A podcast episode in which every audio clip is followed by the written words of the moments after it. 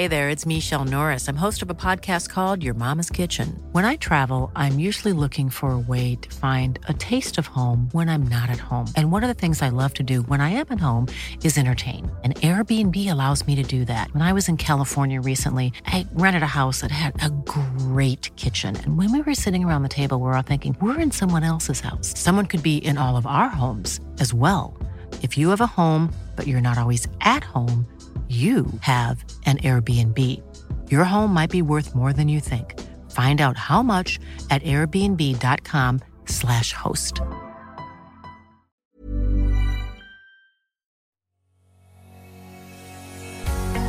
Bonjour et bienvenue sur le podcast Explore Japon.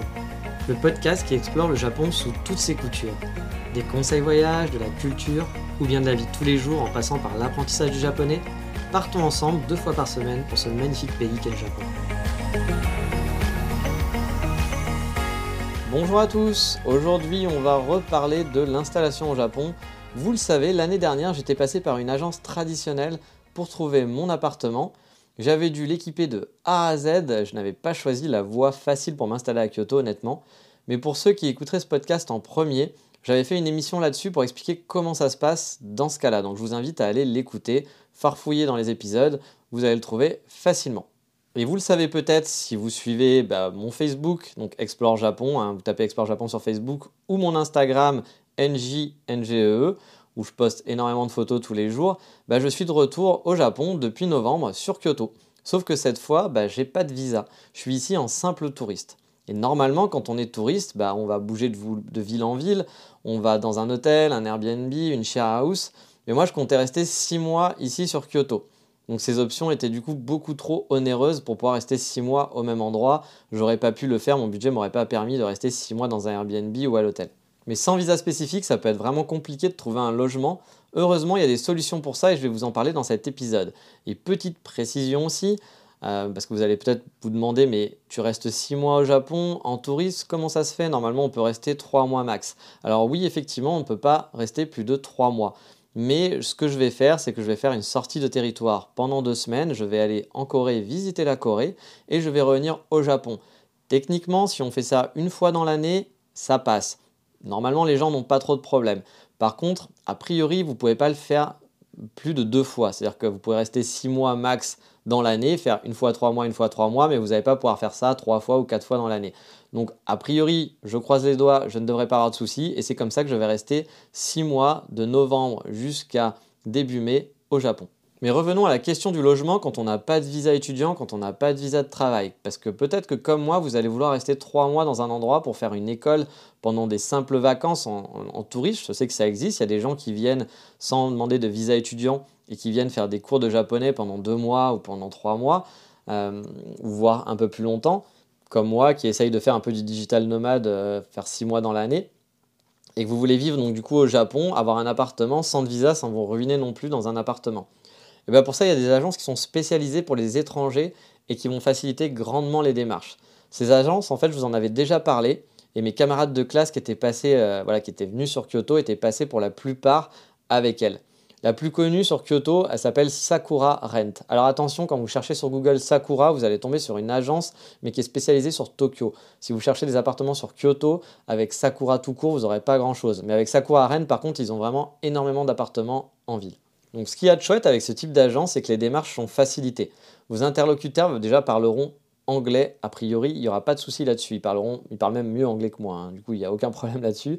Les appartements en plus sont meublés et même parfois tout sera compris, c'est-à-dire que vous allez avoir dans votre facture Internet, électricité, donc du coup vous n'avez aucune démarche à faire en plus pour vous loger que de contacter l'agence et de tout régler à l'agence. Et franchement, bah, ça facilite vraiment grandement la vie. Je vous encourage même à utiliser ce genre d'agence si vous venez étudier au Japon pour un an ou deux ans. La solution de se débrouiller tout seul, c'est bien si vraiment vous souhaiterez vraiment rester sur du long terme ou alors que vous n'avez pas envie d'habiter dans un appartement bah voilà, qui ne va pas être à votre goût, que vous voulez décorer vous-même parce que vous avez les moyens. Mais honnêtement, c'est beaucoup d'embrouilles, c'est beaucoup de. Voilà, ça rajouter des problèmes. Alors qu'en passant par ce genre d'agence, bah, c'est clé en main, vous n'avez rien à faire. Donc vous l'aurez compris, cette fois-ci, je suis passé par Sakura Rent pour me trouver un appartement sur, sur Kyoto. J'avoue, j'étais pas sûr qu'ils acceptent au début de me prendre sans visa, j'avais un petit peu peur de ça, mais finalement, ça n'a pas posé de problème. Ils ont juste tiqué un chouïa sur le fait que je reste 6 mois, comme je vous le disais, car on peut rester que 3 mois en vacances sur le territoire, mais je leur ai expliqué mon histoire, que j'allais partir en Corée pendant 2 semaines et revenir ensuite. Je leur ai dit qu'a priori, ça ne devrait pas poser de problème. Ils m'ont donc demandé, ils m'ont dit mais vous êtes sûr que ça va passer? Je fais oui, a priori euh, ça devrait passer parce que je fais ça qu'une fois dans l'année et je l'ai jamais fait sinon avant. Donc ils n'ont pas branché plus que ça et ils ont accepté de me louer l'appartement. Mais concrètement, comment ça se passe pour louer du coup un appartement? Bah, Il suffit d'aller sur leur site, je mettrai le lien sur la page de l'épisode, de regarder les offres disponibles tout simplement, il y a tout qui est listé avec toutes les infos, puis de les contacter par mail en leur disant bah, quels appartements vous intéressent. Je vous invite à en envoyer plusieurs et pas d'en proposer qu'un, de vous lister 2-3 deux, trois, voilà, deux, trois appartements. Normalement, ils laissent que les disponibles, mais il est possible voilà, qu'entre-temps, ils les louent, ou alors bah, voilà, qu'ils ne veulent pas le louer pour la période que vous désirez, tout simplement. Donc n'hésitez pas à faire une petite liste de 3-4 appartements qui vous intéressent et de leur demander si ceux-là sont disponibles en donnant bah, vos priorités. Comme ça au moins vous êtes sûr d'avoir celui que vous préférez si ils sont tous dispo. Bien sûr, là je vais vous raconter mon, expérience sur Kyoto avec Sakura Rent, mais il existe aussi d'autres types d'agences sur Tokyo et je vous en parlerai dans un épisode où je ferai une petite liste aussi parce que j'ai cherché au départ des appartements sur Tokyo et je vous expliquerai dans un épisode pourquoi finalement je suis pas allé à Tokyo mais je suis allé à Kyoto et c'est principalement à cause des prix des loyers et de la situation des appartements. Mais ça, j'en reparlerai et du coup, je vous donnerai bah, les bonnes adresses si vous souhaitez trouver une share house, si vous souhaitez, trouver un petit appartement sur Tokyo. Mais revenons sur Kyoto et Sakura Rent. Donc, une fois que j'ai envoyé mon mail, bah, ils m'ont recontacté très rapidement en me donnant les informations comme les tarifs précis, parce qu'il y a toujours des choses à payer en plus, et euh, voilà quelques, quelques, quelques autres infos. Par exemple, pour ma part, j'ai loué euh, dans une share house en plein centre de Kyoto. C'est une petite maison qui est sur trois étages que je partage avec une jeune étudiante suédoise qui s'appelle Ida et que je n'ai quasiment jamais vue. Car oui, ma coloc ne fait pas beaucoup de bruit. Euh, la maison est neuve, du coup c'est très agréable et comme je vous le disais, ma colocatrice elle est très très calme, je la vois jamais, je ne l'entends pas. Elle passe ses journées et ses soirées à la maison. C'est même un petit peu dommage, je trouve. Elle profite pas du tout du Japon. Euh, et je vais faire justement un épisode là-dessus parce que ça m'a inspiré, parce que c'est pas la seule. J'ai déjà vu ce comportement d'étudiants ou de gens qui viennent au Japon et qui finalement restent tout le temps à la maison et qui ne sortent pas, soit par peur, soit parce qu'ils n'aiment pas sortir tout seuls, soit parce qu'ils ne sont pas débrouillards, soit aussi parfois ils dépriment. Et bah, c'est un petit peu dommage, surtout qu'on peut faire des choses gratuites, même si on n'a pas l'argent, il y a, y a de quoi faire, on peut vraiment profiter du Japon et c'est un peu dommage de venir au Japon et de pas bah, de pas voir comment ça se passe la vie au Japon, de pas profiter de, tous les charmes du Japon, même si on n'a pas d'argent, on peut faire des choses. Et puis bah, surtout, euh, ne pas pratiquer son japonais, c'est une grosse erreur aussi. Mais ça, j'en reviendrai dans un autre épisode, c'est vraiment elle qui m'a inspiré ça, parce que honnêtement, je ne la vois jamais sortir de l'appartement, à part pour aller à l'école. Mais on revient au sujet du jour. Donc au niveau des tarifs, pour vous faire une ordre d'idée, cet appartement-là, donc c'est une maison en fait, sur trois étages, je paye dans les 540 euros tout compris parce que cette share house, donc c'est une coloc à deux, hein, vous l'avez compris, comprend dans le prix l'électricité, l'eau et Internet. Ce qui est pratique parce que du coup, j'ai pas à payer les factures ou bien à ouvrir un compte électrique co, ce qui peut parfois être un petit peu compliqué. Moi, j'ai des amis, par exemple, qui ont souvent des problèmes avec, euh, avec l'électricité. Ici, euh, les factures qui n'arrivent pas et du coup, ils sont coupés. Enfin, voilà. C'est problématique. Moi, là, j'ai rien à faire. J'ai juste à payer à l'agence mon loyer et tout est compris dedans. Alors attention, un truc à savoir, c'est que ce n'est pas toujours le cas. Hein. La plupart du temps, vous aurez Internet qui va être compris. On va vous fournir voilà, une connexion Internet, un Wi-Fi, quelque chose comme ça dans l'appartement. Mais parfois, l'électricité, même souvent, va être à votre charge et c'est vous qui allez devoir faire les démarches vous-même. Alors si vous êtes dans une grosse share house, je pense que ça ne sera pas le cas. Si par contre vous êtes dans un appartement euh, voilà, un appartement privatif, parce qu'ils font aussi des petits studios, des petits appartements, là forcément vous allez devoir régler votre électricité et tout gérer. Je pense que c'est surtout si vous êtes tout seul dans un appartement ou si vous êtes dans une share house. Dans une share house, bah là forcément, on ne va pas vous demander d'ouvrir un compte électrique à votre nom, ça va être commun. Niveau timing, j'ai été hyper content parce que tout s'est fait vraiment très rapidement. Ils m'ont demandé de payer un mois d'avance plus des frais d'agence qui s'élevaient à environ 450 euros.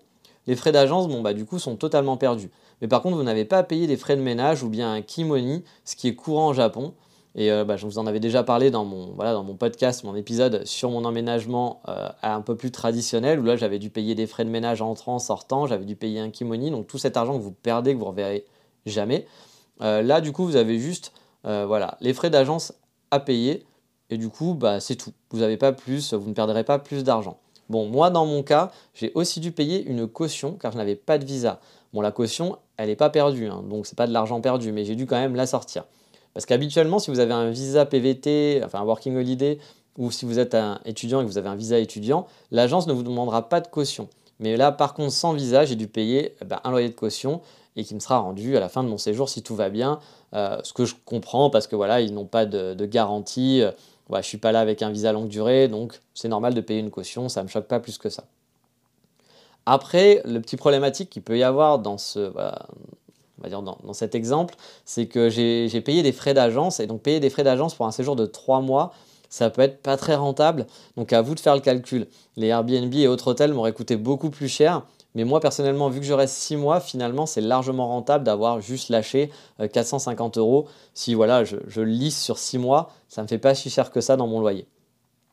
Niveau paiement, comment ça s'est passé? Bah, J'ai payé par PayPal tout simplement pour régler le premier paiement. Et là, le petit conseil, si vous passez par PayPal, utilisez une carte du type N26. Ne payez pas via un compte PayPal directement que vous auriez lié à votre carte bleue. Car PayPal se fait vraiment plaisir sur le taux de change. Mais quand je dis vraiment plaisir, c'est vraiment vraiment. J'avais genre une note 25% plus grosse en passant par un compte PayPal lambda, mon compte de base, qu'en utilisant juste ma carte N26 via PayPal.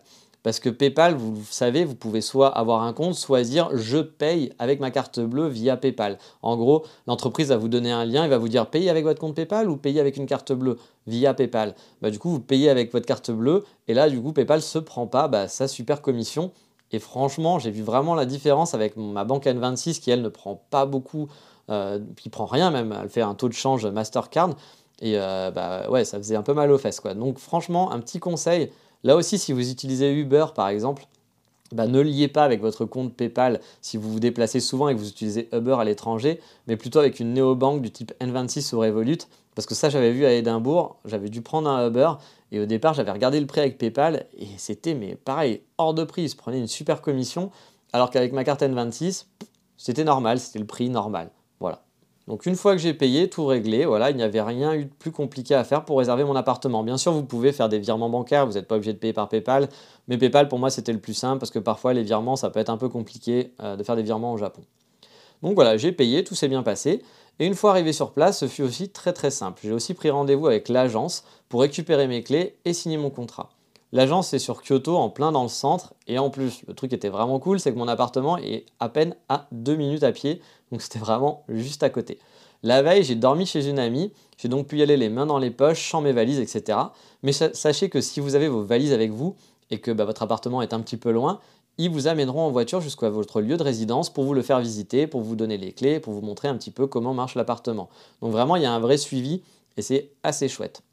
Donc arrivé à l'agence, on va vous expliquer les règles, vous signez votre contrat, tout ça est en anglais.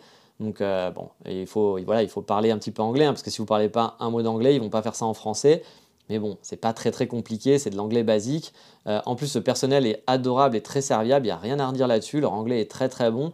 Moi, j'ai eu aucun souci, tout s'est bien passé, et sachez que mon anglais n'est vraiment pas très bon. Par contre, un petit truc qui va changer beaucoup par rapport à mon ancien appartement que j'avais pris, où là, bah, j'étais passé par une voie traditionnelle, pas par une agence pour étrangers. Là, en fait, les règles sont beaucoup plus strictes. Dans mon ancien appartement, j'étais locataire, j'avais un trip des clés, je pouvais inviter qui je voulais, quand je voulais. Mais quand vous passez par Sakura, même si vous prenez un appartement tout seul, il faut le savoir, vous n'avez pas le droit d'avoir des, invités qui vont dormir chez vous. Même si c'est votre famille qui vous rend visite 2-3 jours, bah si c'est le cas, il faut le déclarer, ils devront payer un supplément. Bah oui. Et puis pareil, si vous avez une copine ou etc., bah logiquement, elle n'a pas le droit de venir à la maison et de squatter chez vous. On ne vous donnera pas de double des clés. Et voilà, c'est interdit. Alors bien sûr, certains peuvent quand même inviter, car ils vont être dans des immeubles où il n'y a pas de concierge, etc. Donc vous pouvez faire un petit peu en loose day, ça passera. Mais si vous êtes en share house ou bien si vous êtes dans un immeuble avec un concierge, bah, gare à la délation, ça peut vite arriver. Moi, j'ai déjà des amis qui ont eu des délations comme ça euh, par un concierge, c'est-à-dire qu'ils n'habitaient pas dans une share house, ils étaient vraiment dans un immeuble. Mais bah voilà, il y avait un concierge dans l'immeuble. Tout l'immeuble n'appartenait pas à Sakura Rent, hein, ils avaient juste des appartements. Mais euh, voilà, le, le concierge, a priori, a dû dire à Sakura que euh, bah, la personne qui habitait à tel endroit euh, ramenait une fille tous les soirs, etc. à la maison. Et du coup, bah, il s'est fait remonter un peu les bretelles par l'agence. Donc voilà, c'est pas top, mais ça vous permet. Bah, voilà, tout ne peut pas être parfait. Hein. Mais ça vous permet bah, de vous loger pour pas très cher, même si vous n'avez pas de visa, et surtout bah, de ne pas faire toutes les démarches, d'acheter des meubles, euh, de devoir euh, chercher pour Internet, etc. Vous avez un meublé et tout est nickel. Et moi, hélas, vous allez me dire, je suis dans une share house et en plus, ma proprio habite dans la même maison. En fait, j'ai l'impression que c'est une très grande maison qu'elle a séparée en deux. Elle utilise même des placards pour vous dire pour stocker au rez-de-chaussée des affaires à elle. Donc je peux facilement me faire griller si j'invite quelqu'un. En plus, je la croise tout le temps dans la rue. Donc je pense que ce serait très compliqué euh, d'avoir quelqu'un à la maison. Donc je ne pense pas que mes amis vont pouvoir venir passer des vacances à Kyoto chez moi. Alors que j'aurai la place parce que mon, ma chambre fait 10 mètres carrés, elle est vraiment très grande et qu'on a des grandes parties communes. C'est vraiment un bel appartement. Je ferai sûrement une vidéo sur YouTube pour vous présenter l'appartement bientôt. Donc oui, il y a des contraintes, c'est pas top, mais comme je vous le disais, c'est vraiment pratique de passer par ce genre d'agence parce que du coup, vous n'avez pas à vous soucier d'ouvrir un compte internet, vous n'avez pas de meubles à acheter. Là, mon appartement, il est donc entièrement meublé. Il y a une machine à laver, il y a un four, un grille-pain, il y a toute la vaisselle qu'il faut, il y a un lit, il y a les draps qui vont bien, il y a même des couvertures, il y a le bureau, j'ai vraiment rien eu à acheter à part quelques cintres, car je mets tous mes vêtements sur mes cintres. C'est la seule chose que j'ai dû acheter parce qu'il n'y en avait pas assez, mais il y avait quand même des cintres. Hein. Il y avait genre 5-6 cintres. Voilà, mais vu que moi je mets tous mes vêtements sur les cintres, j'ai acheté une vingtaine de cintres en plus pour être peinard. Mais franchement, tout est là, tout est équipé, c'était parfait. Ah oui, je vous ai dit que j'allais faire une vidéo euh, de l'appartement. Euh, je la posterai sur Facebook, donc sur le Facebook d'Explore Japon. Donc euh, n'hésitez pas à suivre la page pour ne pas louper la vidéo, pour voir mon nouvel appartement quand elle sera en ligne. Je ne sais pas encore quand je vais le faire, mais euh, peut-être que ça sera avant cet épisode, peut-être que ça sera après, vu que je les enregistre en avance. Je ne sais pas encore. Mais voilà, abonnez-vous à la page Facebook Explore Japon, ou si vous n'aimez pas Facebook, allez sur euh, Dandy Kitsune, mon Twitter. Je posterai aussi la vidéo, comme ça vous pourrez le voir si ça vous intéresse. Mais revenons à mon appartement, ou ma maison, même, parce que c'est une maison au final. Hein. Euh, comment on fait pour payer le loyer Vous allez me dire. Bah là aussi, c'est super simple. J'ai le choix. Je peux soit faire un virement, bancaire, soit payer par PayPal chaque mois, ou bien même tout simplement payer en liquide sur place. Et honnêtement, c'est ce que je vais faire là aussi, parce que ça va me simplifier la vie. J'ai pas besoin d'ouvrir un compte bancaire au Japon. Bon, j'en ai déjà un, à vrai dire, parce que dans mon ancien appartement, j'avais pas eu le choix, j'avais dû ouvrir un compte bancaire. Donc j'en ai déjà un. Je m'en servais même juste pour ça. Je mettais de l'argent dessus pour payer mon loyer. Mais là, je vais aller à deux minutes régler en liquide. Je dois faire ça avant le 25 du mois. C'est à deux minutes de mon appartement. Donc pour moi, c'est hyper pratique de payer en liquide directement. Ils sont dans le centre. Donc même si vous habitez un peu loin, si vous êtes dans une école, l'école sera sûrement dans le centre. Donc payer en liquide, ça ne sera pas trop compliqué pour vous. Donc franchement, pour ça, c'est hyper chouette et hyper pratique aussi. Je vous le disais aussi un petit peu plus en amont dans l'épisode, mais tous mes camarades de classe l'année dernière étaient passés par cette agence. Et quand ils ont eu des soucis, bah, l'agence a toujours été réactif pour les aider. Genre des problèmes avec Internet ou même un problème avec une facture d'électricité. Voilà, on peut passer les voir et ils sont plutôt sympas, vu qu'en plus ils parlent bien anglais, ils peuvent vraiment vous aider, c'est assez chouette. Moi, j'ai pas de retour personnellement à faire parce que je viens d'arriver, à part bah, que tout s'est bien passé pour l'instant. Mais mes amis, vraiment, à chaque fois qu'ils ont eu des soucis, bah voilà, tout s'est bien réglé. Et j'ai pas eu vent de voilà d'arnaque, etc. Euh, avec Sakura Rent, car il faut faire attention, bien sûr. Il y a certaines agences qui sont pas forcément très cool et qui profitent du fait que vous êtes étranger et que vous êtes là un peu en galère, etc. Pour bah, essayer, bah, par exemple, de vous charger sur les, frais quand vous allez partir de l'appartement, etc. et autres quoi vous essayez de vous garder votre caution et compagnie. Donc il faut faire toujours attention à ça. Mais a priori, Sakura Rent, encore une fois, je ne suis pas sponsorisé par eux. Euh, j'aimerais bien, s'ils pouvaient ne pas me faire payer mes loyers, ça m'arrangerait, mais ce n'est pas le cas. Euh, bah, pour l'instant, j'en ai entendu que du bien. Bon, par contre, à côté de ça, la plupart des appartements qu'ils vont proposer, c'est pas du grand luxe, sont souvent des petits appartements pas vraiment neufs. Moi, j'ai eu de la chance sur cette share house, parce que la, la, house est vraiment toute neuve, super bien équipée. J'ai une grande salle de bain à la japonaise, toute moderne et autres, comme j'avais dans mon ancien appartement, qui était un appartement tout neuf aussi. Donc franchement, c'est chouette. Le seul truc que je peux lui reprocher, c'est la déco. C'est pas vraiment leur fort. Euh, là, l'appartement, la, déco, elle est vraiment dégueulasse. J'ai de la tapisserie, euh, des trucs qu'on aurait dans les années 70. Donc bon, c'est pas très chouette, mais c'est pas très grave. Et aussi la déco des meubles pour les appartements euh, faits par Sakura House. Alors je sais pas s'ils sont propriétaires ou s'ils s'occupent juste de les louer, mais euh, voilà, vous attendez pas à des appartements type Airbnb où tout est joli, un peu à la Ikea, etc. Euh, souvent, ça va être des vieux meubles, ça va être des trucs pas super. Et donc, bah voilà, mais euh, c'est quand même pratique. Et bien entendu, vous pouvez aussi trouver moins cher niveau loyer en vous débrouillant par vous-même. Mon, ancien appartement, par exemple, si c'était Sakura qui l'avait loué, ça m'aurait coûté beaucoup plus cher. Mais là, en contrepartie, on a la facilité d'installation, donc c'est aussi pour ça que c'est plus cher et que bah, du coup, il se rattrape là-dessus. Euh, donc à vous de voir. Si vous voulez vous débrouiller, vous pouvez aussi essayer de vous débrouiller en passant bah, par quelqu'un directement. Ça vous coûtera sûrement moins cher tous les mois que par Sakura House. Donc au final, moi j'en suis vraiment satisfait, tout s'est super bien passé, mais on verra d'ici 6 mois quand je vais devoir faire l'état des lieux sortants s'il y a un hic ou pas. Et comme je vous l'avais dit tout à l'heure, je vous ferai un épisode spécial sur Tokyo euh, pour vous dire bah, comment ça s'était passé là-bas. Donc je vous parlerai de Tokyo, de mes recherches, etc. Mais ça, ça sera un, autre épisode. Maintenant, comme d'habitude, il est temps de passer au coup de cœur du moment.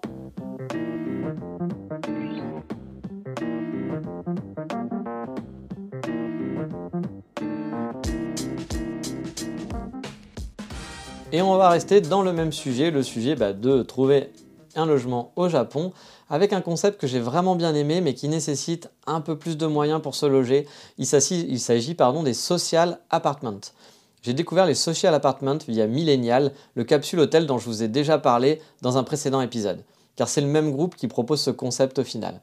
En gros, ce sont des immeubles neufs avec des salles communes vraiment super stylées où vous aurez votre petit appartement. Ça aussi entre 9 mètres carrés à plus de 20 mètres carrés suivant bah, les immeubles et les locations parce qu'ils ont plusieurs buildings.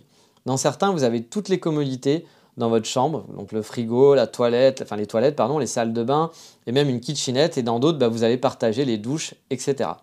En gros, c'est un peu comme une share house, sauf qu'au lieu d'avoir une chambre, c'est plus un appartement, et surtout, les parties communes sont vraiment super chouettes et bien fichues.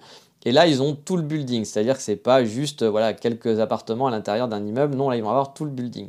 C'est très, voilà, très hipster, très bobo. Vous allez avoir des, des, trucs de ping-pong, des baby-foot, vous allez avoir des bars, etc. Mais ça a l'air quand même assez chouette.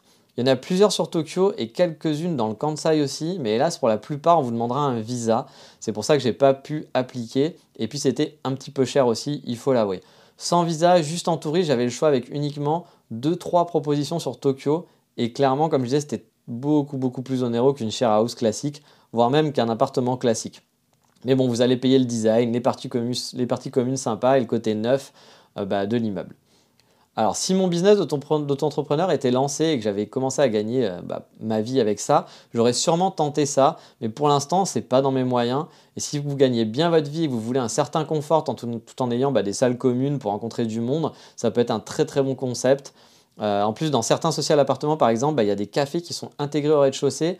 Moi, j'ai vraiment beaucoup aimé le concept, parce que j'aime déjà beaucoup le concept de Millennial dont je vous avais parlé pour le capsule hôtel, où je trouvais qu'on bah, faisait bon vivre en fait à Millennial, donc je m'étais dit bah, là-bas aussi, il doit faire bon vivre dans les parties communes. Et euh, bah voilà, c'est pas mal basé sur le côté neuf, sur le côté design, le côté bien fichu, assez cool. Mais vraiment, je vous le disais, les tarifs, c'est pas donné et c'est dommage. Donc c'est vraiment pour les gens qui ont les moyens et qui peuvent se le permettre. Je pense que par exemple, il y a beaucoup d'étudiants chinois qui ont les moyens. Pour le reste, c'est un peu plus compliqué. Si vous voulez plus d'infos, que ça vous intéresse, j'ai mis les liens et quelques photos sur la page de l'émission, comme d'habitude. Mais en attendant, on va s'arrêter là pour aujourd'hui. Et comme je vous le disais, ma coloc m'a inspiré le thème du prochain épisode où j'essaierai de vous donner des conseils pour profiter de votre séjour au Japon si vous êtes étudiant ou en PVT parce que voilà, j'ai remarqué que bah, y avait parfois, moi j'avais des, amis à moi qui étaient étudiants euh, au Nihongo Center, l'école que j'ai fait, et qui au bout de six mois n'étaient jamais allés à Osaka, ne connaissaient que deux endroits dans Kyoto, et je trouve ça un petit peu triste, donc je vais essayer bah, justement de reparler de ça, et pour ceux qui voudraient partir, bah, de bien garder ça en tête et essayer de profiter du Japon un maximum et pas de s'enfermer chez soi, parce que c'est vraiment dommage, après bien entendu, chacun fait ce qu'il veut, mais c'est dommage d'être ici et de ne pas profiter. Mais tout ça, ça sera pour le prochain épisode. En attendant, je vous dis comme d'habitude, à bientôt, mata, ciao, bye bye.